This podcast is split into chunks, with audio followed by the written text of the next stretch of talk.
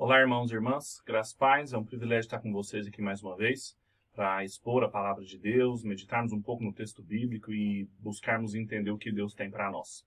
Eu gostaria de convidá-los para abrirem as Bíblias de vocês em Gênesis, no capítulo 18.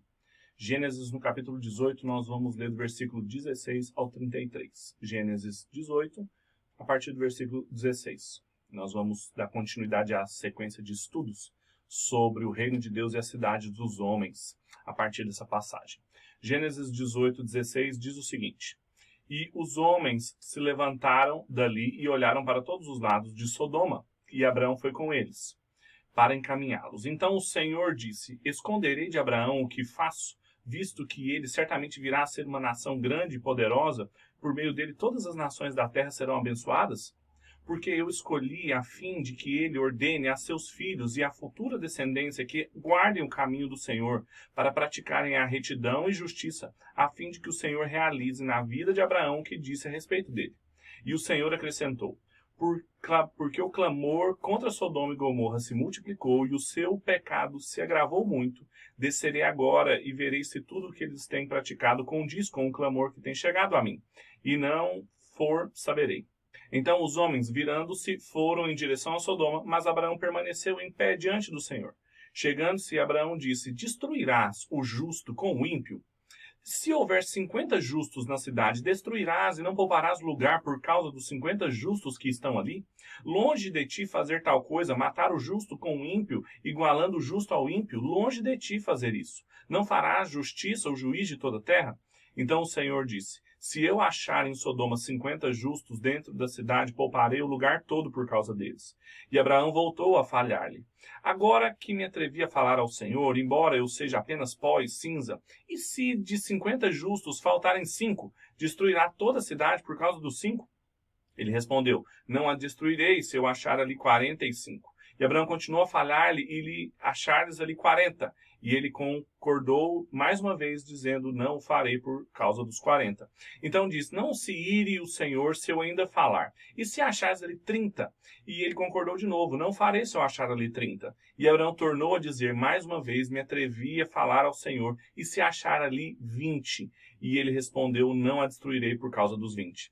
E Abraão continuou: Não se ire o Senhor, pois falarei só mais essa vez. E se achares ali dez? E o Senhor concordou: Não a destruirei por causa dos dez. Logo que acabou de falar com Abraão, o Senhor se foi e Abraão voltou para o seu lugar.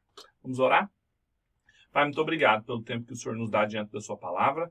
Nós pedimos que o Senhor nos instrua, fale conosco e nos conduza através dela para entendermos qual é a Sua vontade para a nossa vida.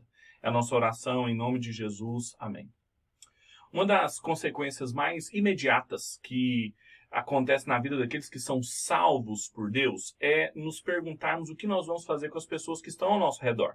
Nós, agora que fomos alcançados por Deus, mas continuamos trabalhando em lugares que estamos cercados de pessoas que não têm a mesma fé que nós, e mais o contrário, vivem uma vida em total desobediência ao Senhor. O que nós faremos com os nossos familiares que não o conhecem? O que nós faremos com políticas públicas, por bem público, de pessoas que não são fiéis ao Senhor? Como que nós vamos lidar com isso? Nós devemos abandoná-los ou devemos abençoá-los? Essa é uma questão que ocupa a mente de todos aqueles que automaticamente pensam, e agora como viveremos diante de tais coisas? E um tratamento paradigmático dessa questão foi dado por Agostinho de Hipona no seu livro A Cidade de Deus, dizendo que existem duas grandes cidades apenas, cidades místicas, governadas por compromissos do coração distintos, corações regenerados, nascidos de novo, em que o amor que gera aquele coração é um amor voltado para Deus, e nas cidades dos homens, amores voltados a eles mesmos, egoístas e autocentrados. Só que essas duas cidades permaneciam misturadas na história. Nas cidades onde nós moramos, temos tantos habitantes do reino de Deus quanto membros das cidades dos homens. Então, nesse sentido, a pergunta sobre a relação entre os cidadãos do reino de Deus e os cidadãos do reino parasita da serpente é inevitável. E o texto que nós acabamos de ler fala exatamente sobre isso. O livro de Gênesis ele é um dos núcleos teológicos do Antigo Testamento e ele pode ser dividido, compreendido a partir de uma divisão muito específica que vai de Gênesis 1 até o capítulo 11, que é o chamado de história primeva, que conta sobre a criação de todas as coisas, a vida em geral da humanidade nos seus primeiros anos, e depois de Gênesis 12 até Gênesis 50, que é o período patriarcal em que agora nós temos a história do pacto de Deus com seu povo, um foco narrativo voltado ao povo de Deus.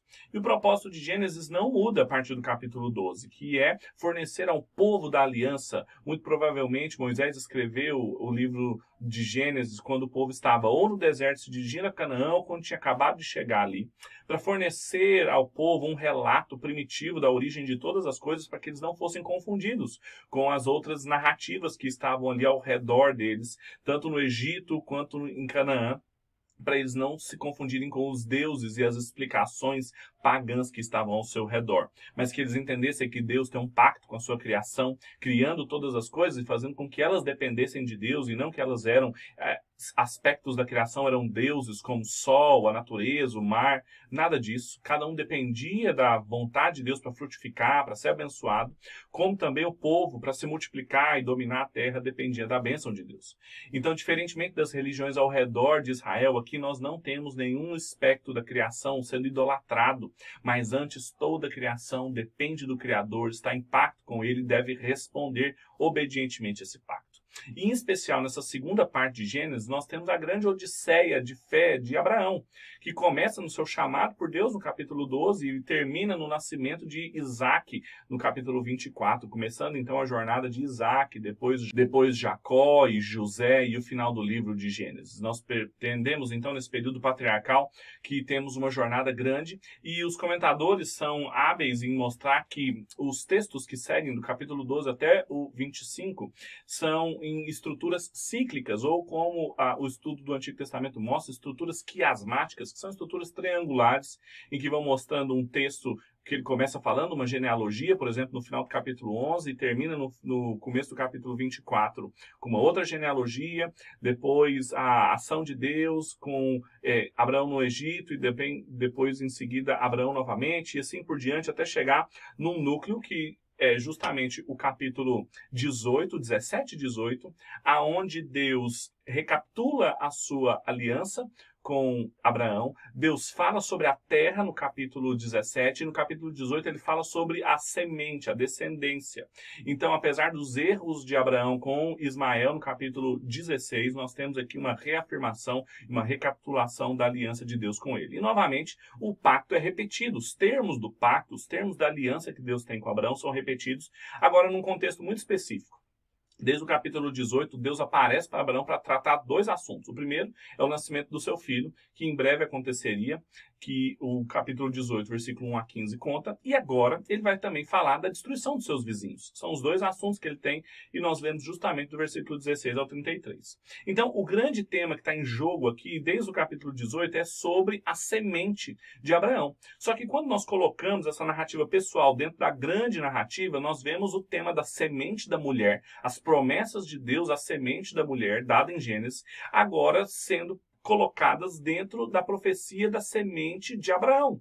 Quando o texto começa dizendo que Sara não podia ter filhos, isso significava as implicações de quem estava lendo Gênesis do começo ao fim, de que aquela promessa que Deus tinha feito sobre a semente da mulher pisar a cabeça da serpente estava comprometida, porque não tinha Sara condições de ter um descendente aqui. Portanto, a questão da semente, a promessa de Deus à semente da mulher é a grande questão que está em jogo aqui. Além disso, a, a semente da serpente também aparece aqui com a destruição de Sodoma e Gomorra por serem rebeldes a Deus e outras três cidades também ali ao redor. Então, todo o contexto dessa passagem nos dá o tema que Deus está tratando aqui nesse trecho que nós acabamos de ler, que é justamente a relação entre os descendentes da mulher, as semente da mulher, com os descendentes da serpente, ou a semente da serpente. O que está em jogo aqui é como que Deus, através da Odisseia de Abraão, coloca a vida dele, as promessas que Deus tinha para ele, dentro da grande promessa que ele tinha para o povo de Deus, e como se dá justamente o relacionamento entre o povo de Deus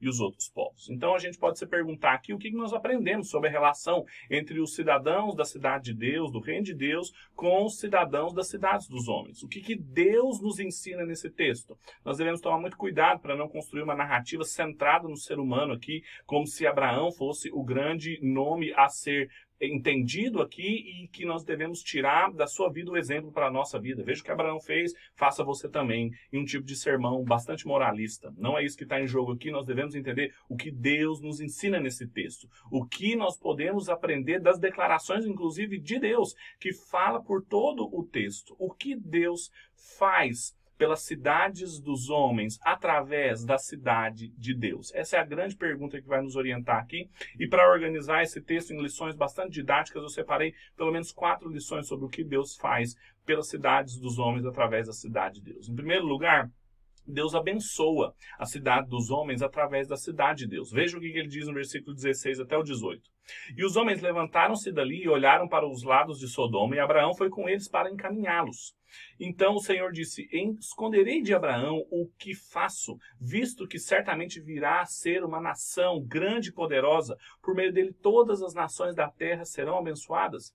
Veja que desde o primeiro chamado de Abraão, em Gênesis 12, e agora reafirmado mais uma vez em Gênesis 18, sempre existe o indicativo de que a sua semente, a sua descendência seria uma bênção para outras famílias da terra. E o texto aqui nos explica, nós podemos retirar inclusive do próprio próprio texto subtópicos que nos explicam por que, que Deus abençoa as cidades dos homens através da cidade de Deus, ou por que, que o povo de Deus é uma bênção para todos os povos. Bem, em primeiro lugar, porque Deus não esconde deles aquilo que ele faz. Sempre foram distinguidos por serem os portadores dos oráculos de Deus. Deus sempre revelou ao seu povo o que faria aos outros povos. Quando fala sobre os privilégios de Israel, Paulo, no capítulo 2 de Romanos, até o início do capítulo 3, fala que o que os distinguia que eles eram portadores da palavra de Deus. Apesar de não terem obedecido essa palavra, apesar de terem se mostrado rebeldes a ela, o que os distinguia é que tinham sido escolhidos para serem a bênção de Deus para outros povos, recebendo e propagando a sua palavra. João Calvino, comentando esse texto no seu comentário de Gênesis, ele diz algo muito importante para nós. Ele fala: aprendemos da passagem o que a experiência também nos ensina, que é privilégio peculiar da igreja saber o que significam os juízos divinos e qual é o seu objetivo. Isso é um privilégio nosso. O profeta Amós, depois, no capítulo 3, vai reiterar exatamente isso que Deus falou a Abraão, dizendo: quando a trombeta toca na cidade, o povo não treme.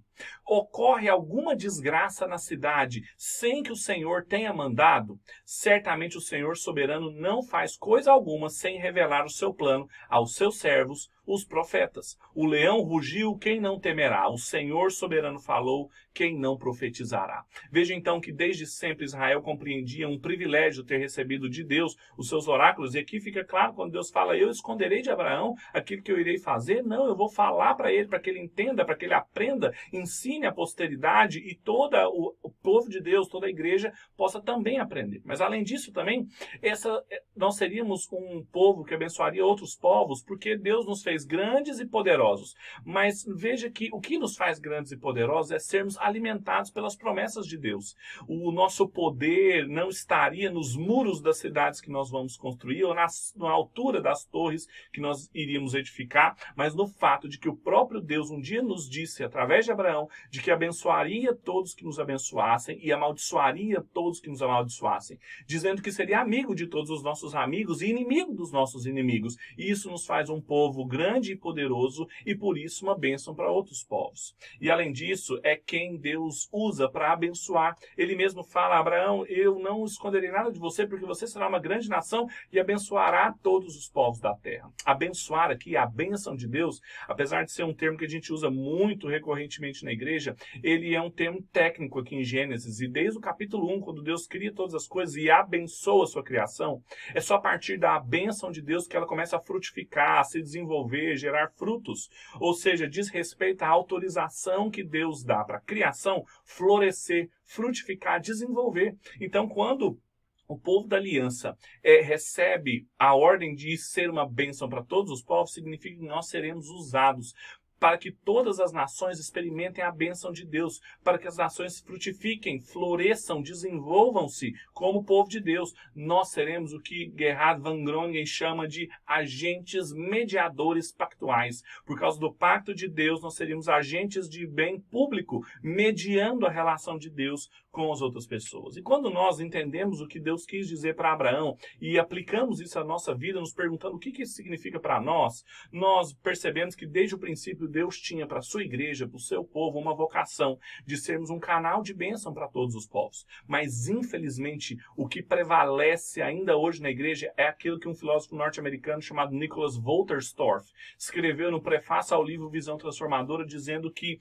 nós nos mantemos numa posição de observação subserviente ao que a política, a economia e a tecnologia nos fazem. A igreja mantém-se inerte e passiva, subserviente, obedecendo calada os ditames políticos, econômicos e tecnológicos, sem assumir um canal de protagonismo, uma posição de avanço em dizer o que os povos devem fazer para serem abençoados por Deus. Nessa apática acomodação aos valores secularizados, nós desvalorizamos o privilégio da palavra de Deus e nos acomodamos à sabedoria pagando o mundo. Isso é um grande erro e nós percebemos aqui desde sempre que Deus abençoa a cidade dos homens através da cidade de Deus. Então nós recebemos como igreja um comando de sermos agentes mediadores pactuais para abençoarmos as pessoas. Mas isso não é tudo. Em segundo lugar, Deus conserva a justiça na cidade dos homens através da cidade de Deus. Veja o que ele diz no versículo 19 porque eu o escolhi, a fim de que ordenasse aos seus filhos e à futura descendência que guardem o caminho do Senhor, para que pratiquem a retidão e a justiça, a fim de que o Senhor realize na vida de Abraão o que disse a respeito dele.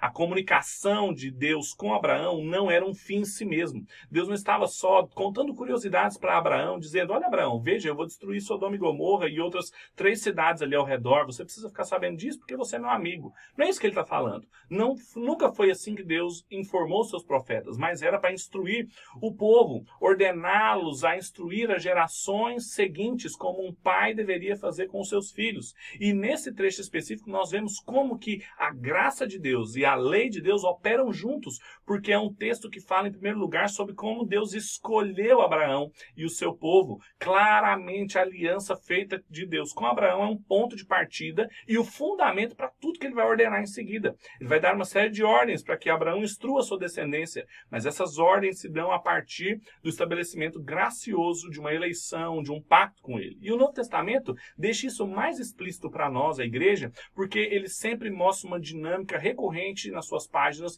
de indicativos seguidos de imperativos, ou seja, Deus fala quem nós somos, fala o que ele fez por nós e só então ele dá ordens para nós cumprirmos e obedecermos a ele o chamado que ele nos deu. Então isso mostra um jeito de Deus trabalhar, sempre em graça e lei, em ordenanças e feitos por nós que Deus vai trabalhando com o seu povo. E aqui ele ordena às futuras gerações a responsabilidade de Abraão com seus descendentes, que Deus lhe daria filhos, mas não lhe daria para que eles vivessem de qualquer forma, mas para que ele ensinasse esses filhos a caminharem na justiça e conservar o direito, a retidão, a justiça na cidade dos homens. Veja então que o povo de Deus, através dos seus filhos, iria trazer sal e luz para a terra. Quando estamos então diante do caos da injustiça e da falta de direito é, são os filhos de Abraão que estão em silêncio e não estão cumprindo a sua vocação.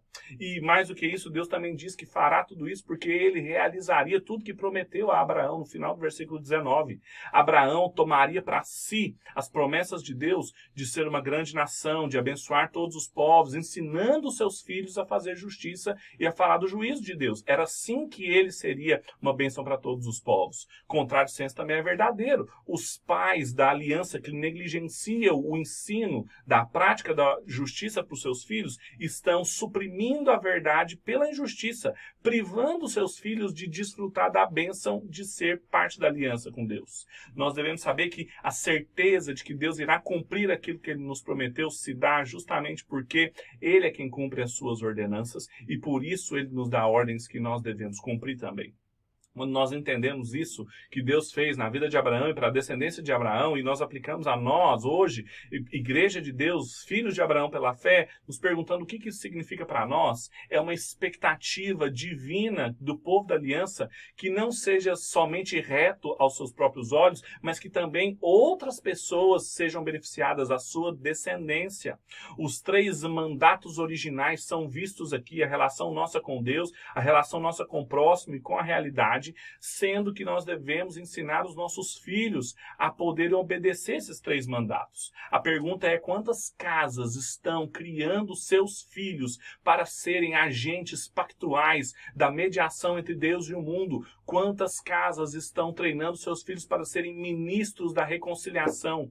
Muitas vezes, de maneira triste, aquela consequência que eu mencionei do Volterstorff de sermos subservientes à realidade política, econômica e tecnológica se dá porque nós estamos criando os nossos filhos para serem subservientes. Nós queremos apenas que eles sejam bem-sucedidos, que eles sejam apenas ricos, quando na verdade o que deveríamos estar ensinando a cada um deles é que eles deveriam ser agentes, mediadores da aliança de Deus com a realidade. Quantos de nós estamos criando os nossos filhos com esse senso? Quantos de nós estamos criando os nossos filhos conscientes da grande missão de Deus, que eles são uma parte pequena, mas fundamental? Essa é a segunda lição que nós aprendemos aqui. Deus conserva o direito à justiça na cidade dos homens através dos filhos da cidade de Deus. E em terceiro lugar, Deus ouve o clamor contra a cidade dos homens a partir também e através da cidade de Deus. Veja o que diz o versículo 20 e 21. E o Senhor acrescentou: Porque o clamor contra Sodoma e Gomorra se multiplicou e o seu pecado se agravou muito, descerei agora e verei se tudo que eles têm praticado condiz com o clamor que tem chegado a mim. Se não, eu saberei.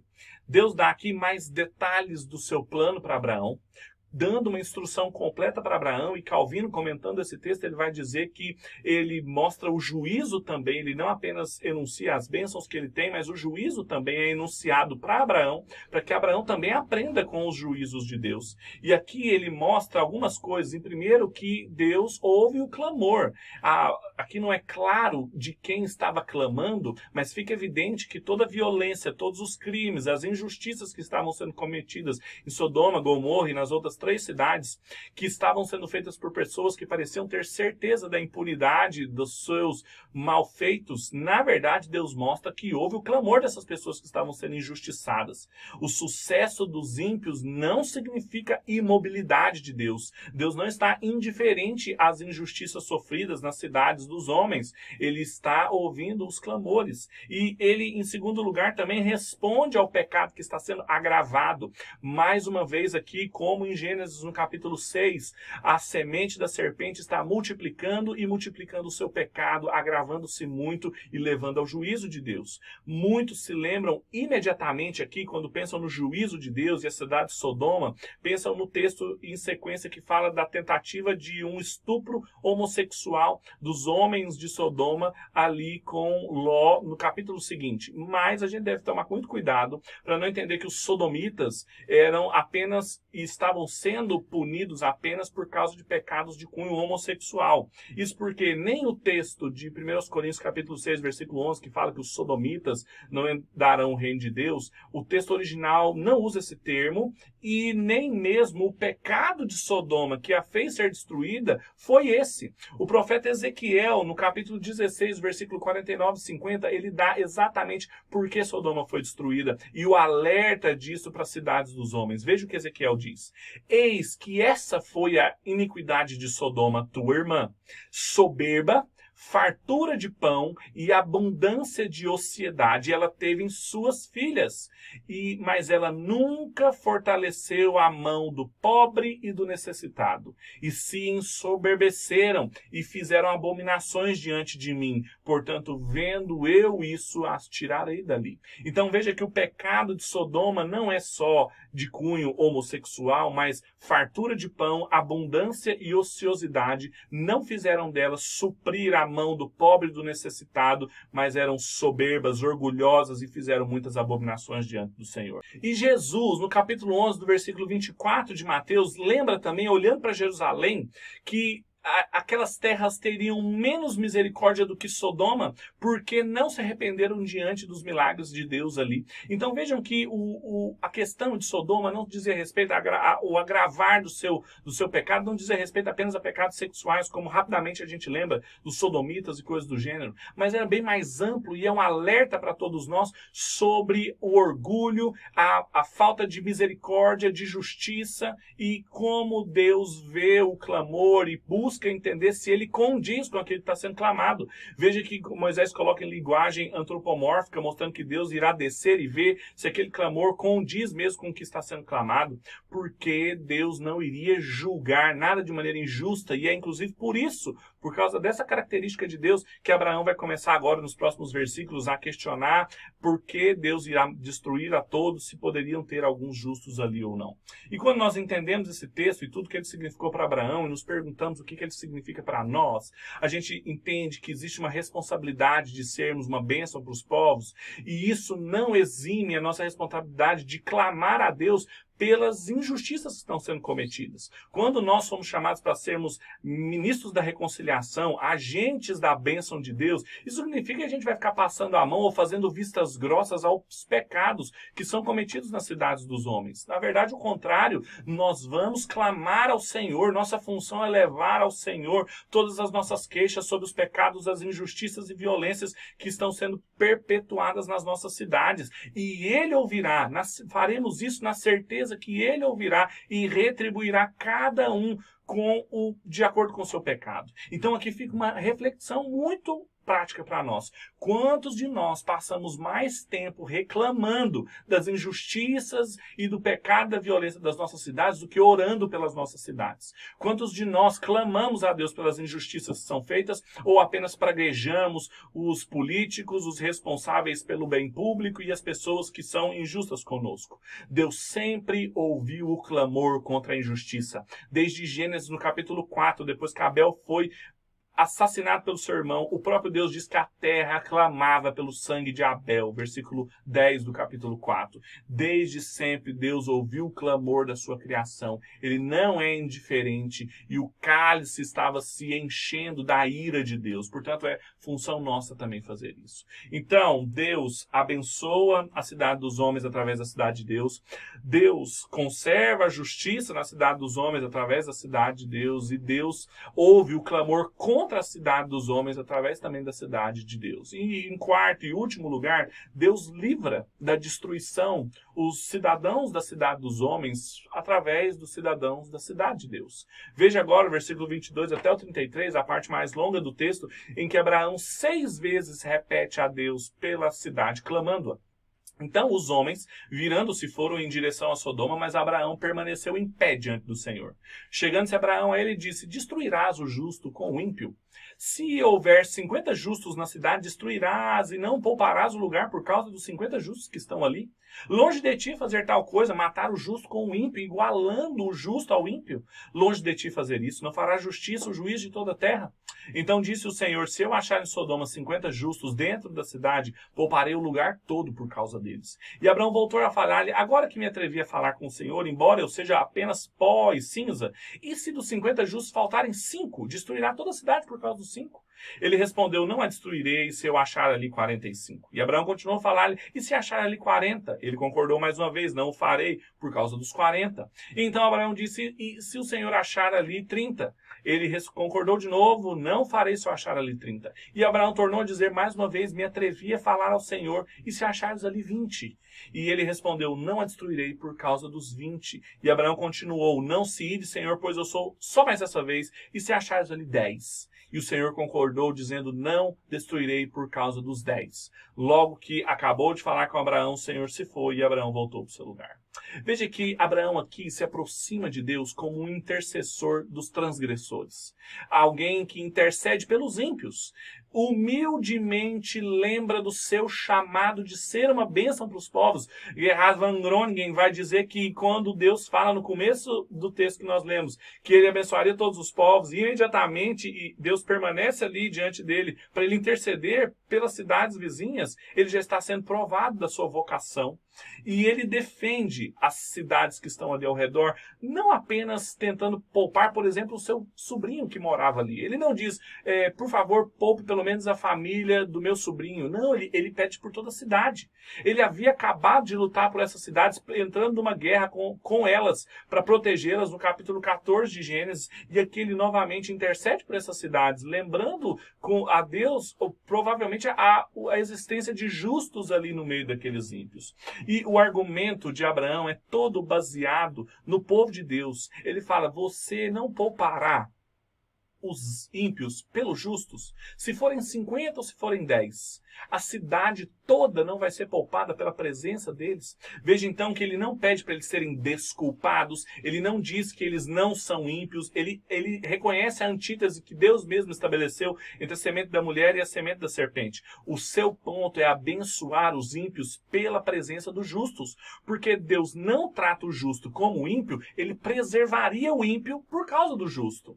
Esse mesmo argumento muito provavelmente foi usado pelo apóstolo Paulo quando ele, em Romanos, no capítulo 3, diz que Deus não faz justiça a quem ele quer e vai contrariar aquele que Deus diz que é injusto. Aqui, com certeza, é um eco desse texto, que Deus é consciente de quem ele irá julgar e que os ímpios poderiam até ser poupados pela presença dos justos. E quando nós lemos esse texto, todo esse discurso de Abraão com Deus, e nós nos perguntamos o que, que ele significa para nós hoje, muitas vezes o povo de Deus, a igreja, guiado por essa sabedoria pagã, humana que está ao nosso redor, ao invés de interceder pelos transgressores, alegra-se com a morte, com a derrota e com o sofrimento dos ímpios. Sob o signo de que bandido bom é bandido morto, muitas vezes nós nos eximimos da responsabilidade de sermos uma presença fiel, de que por causa da nossa presença, dos nossos filhos nos lugares, a todos aqueles ímpios serem abençoados, serem preservados.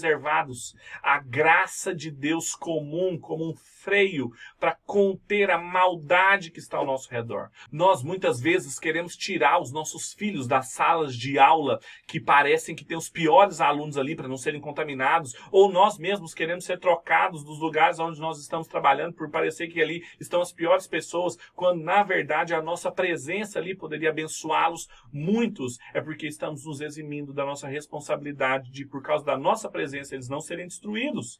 Vemos aqui que uma cidade inteira não seria alvo da ira de Deus se tivessem dez justos ali.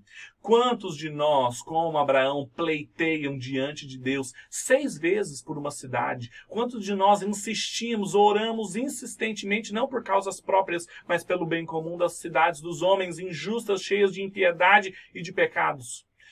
Quando nós percebemos tudo isso aqui, entendemos o significado maior dessa passagem, podemos concluir como que a semente de Abraão, a descendência de Abraão, que nós, pela fé, continuamos, insere-se nesse grande relacionamento de antítese, mas também de serviço, de bênção aos povos que são da semente da serpente. Só que nós devemos, como eu mencionei, tomarmos muito cuidado para não tirarmos aqui um sermão moralista e mesmo um sermão apenas que fala o que Deus fez com Abraão Abraão e como ele pode fazer conosco, uma mensagem muito judaica, mas nós devemos nos lembrar que esse texto trata do clamor de justos pelos transgressores. E clamores como esse aconteceram várias vezes. Nós podemos nos lembrar daqui alguns capítulos do, de Moisés sobre o povo, quando eles, sobre a liderança de Arão, criaram um bezerro de ouro, adoraram, e Deus falou: Olha, riscarei o nome desse povo. E Moisés se coloca diante de Deus como Abraão e fala: Não risca. De uma maneira ainda mais ousada do que Abraão, ele fala: Risca o meu nome da vida, mas não tire o deles.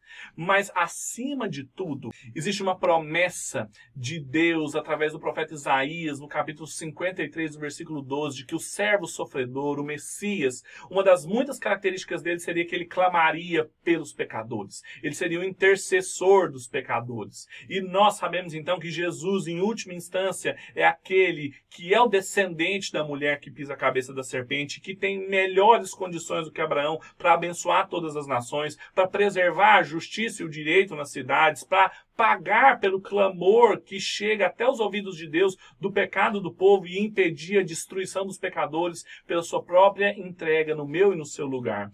O evangelho de Gênesis, portanto, está aqui presente na convicção de que o Senhor Jesus leva essas promessas feitas a Abraão às últimas consequências para o povo de Deus, para a sua igreja. Portanto, diante disso, diante do significado muito maior que isso tem para mim e para você, maior do que apenas descendentes da fé por Abraão, mas descendentes de Deus por causa de Jesus, da obra consumada de Cristo e aplicada à minha a sua vida, nós temos algumas lições para aprendermos aqui. O que que significa para nós tudo isso? E agora, como nós viveremos diante de tais coisas? Pelo menos também quatro aplicações finais. Em primeiro lugar, saia da sua posição de subserviência para assumir uma posição de serviço abençoador. Deixe de estar naquela posição que o Walter Storff menciona de sermos subservientes subservientes à política, aos economistas e aos técnicos, e passe a assumir o protagonismo de ser bênção para todos os povos, um protagonismo moral, político, sermos a régua para medir uma sociedade, e não uma subserviência passiva, e não uma massa de manobra. Muitas vezes a igreja tem sido usada para interesses escusos de políticos, de economistas, da mídia de massa, quando na verdade nós deveríamos estar ditando tendências, nós deveríamos estar apresentando qual é o padrão de ser humano qual é o padrão de vida que agrada a Deus de maneira criativa, de maneira justa e bela, mas muitas vezes não estamos fazendo isso. Precisamos sair dessa posição de subserviência e assumirmos uma posição de serviço abençoador. Isso também envolve a segunda lição que nós aprendemos aqui: ensine os seus filhos a conservarem a justiça e o direito no meio do caos moral do mundo sem Deus. Não suprima a verdade pela injustiça, prepare os seus filhos para compreenderem quem eles são, agentes pactuais da mediação divina, ministros da reconciliação. Não os crie para serem só ricos, para serem só bem-sucedidos, para serem famosos. Crie-os para serem servos da justiça de Deus na cidade dos homens. Use o seu tempo, em terceiro lugar, use o seu tempo de reclamação por tempo de oração, pelas cidades, pelas injustiças que acontecem no nosso meio. Deus não é indiferente aos nossos clamores, mas ele é indiferente aos lábios que reclamam. Na verdade, ele odeia essas murmurações, mas um clamor não é indiferente aos seus ouvidos. É função do povo de Deus clamar pela justiça. O Senhor Jesus, quando reuniu com seus discípulos e os ensinou a orar, os ensinou a orar para que a vontade de Deus fosse feita aqui na terra como ela é feita nos céus, para que o nome de Deus fosse santificado aqui e para que o reino dele viesse. Isso significa clamar por justiça. Isso significa clamar para que a vontade de Deus seja feita quando a vontade dos homens está sendo feita. E em quarto e último lugar, faça da sua presença nos lugares um freio para destruição. Faça da sua presença um princípio de sal da terra para conter a maldade, a desgraça comum contida pela graça de Deus que atinge as outras pessoas. Não fique com o raciocínio de, de autopreservação, de tirar os seus filhos do meio corrompidos, de sair do meio de ímpios do seu trabalho. Pare de querer ficar dentro de uma bolha evangélica, gospel, como se ali fosse o melhor lugar para você. O chamado de Deus para sua vida é de ser uma bênção para todos os povos. Seu chamado é para ser ministro da reconciliação, falando que em Cristo Deus estava reconciliando todas as coisas do mundo. Portanto, ensine os seus filhos a agirem assim, diante da maldade, que eles não sucumbam a ela, mas sirvam aos seus colegas. Você, diante a injustiça, a desgraça comum que está no lugar onde você trabalha, não sucumba a ela, não fique indiferente a ela, mas sirva aquelas pessoas para que elas entendam que existe uma alternativa de vida, existe um novo e vivo caminho para elas viverem diante de Deus. Somos chamados para sermos presenças fiéis. O que se espera dos seus ministros é que sejam fiéis nas cidades dos homens, onde nós estamos. Vai ser o meio através do qual Deus vai abençoar a cidade dos homens, através dos cidadãos da cidade de Deus. Vamos orar? Pai, nós te agradecemos, te louvamos pela Sua palavra, Deus, porque o Senhor não nos deixou no escuro, o Senhor não nos deixou sem saber o que deveríamos fazer, como proceder. Antes, o contrário, o Senhor nos revelou, Pai. O Senhor desde sempre tem revelado os seus planos, a sua ação ao seu povo, e nós te louvamos por isso, Pai. Nós te louvamos porque o Senhor é um Deus santo e grande, mesmo assim se envolve conosco, pactua com o seu povo e nos faz agentes do pacto com outras pessoas. Perdoa-nos, Deus, quando nós não vivemos de uma maneira digna a esse chamado. Perdoa-nos, Deus, quando nós não respondemos com obediência e alegria criativa, bela, verdadeira a esse chamado. E ajuda-nos, Deus, pelo poder do seu Espírito, para que nós possamos viver uma vida que te glorifique, para que a sua vontade seja feita aqui na terra como ela é feita nos céus, e para que quando o Senhor retornar, encontre uma noiva pura e fiel ao Senhor em meio à cidade dos homens. É a nossa oração hoje, para a glória do seu nome e em nome de Jesus Cristo, nosso Senhor. Amém e amém. Deus te abençoe te dê paz e que a graça do nosso Senhor Jesus, o amor de Deus, o nosso Pai, e a consolação e a comunhão do Espírito Santo sejam com todos vocês, hoje e eternamente. Amém e amém.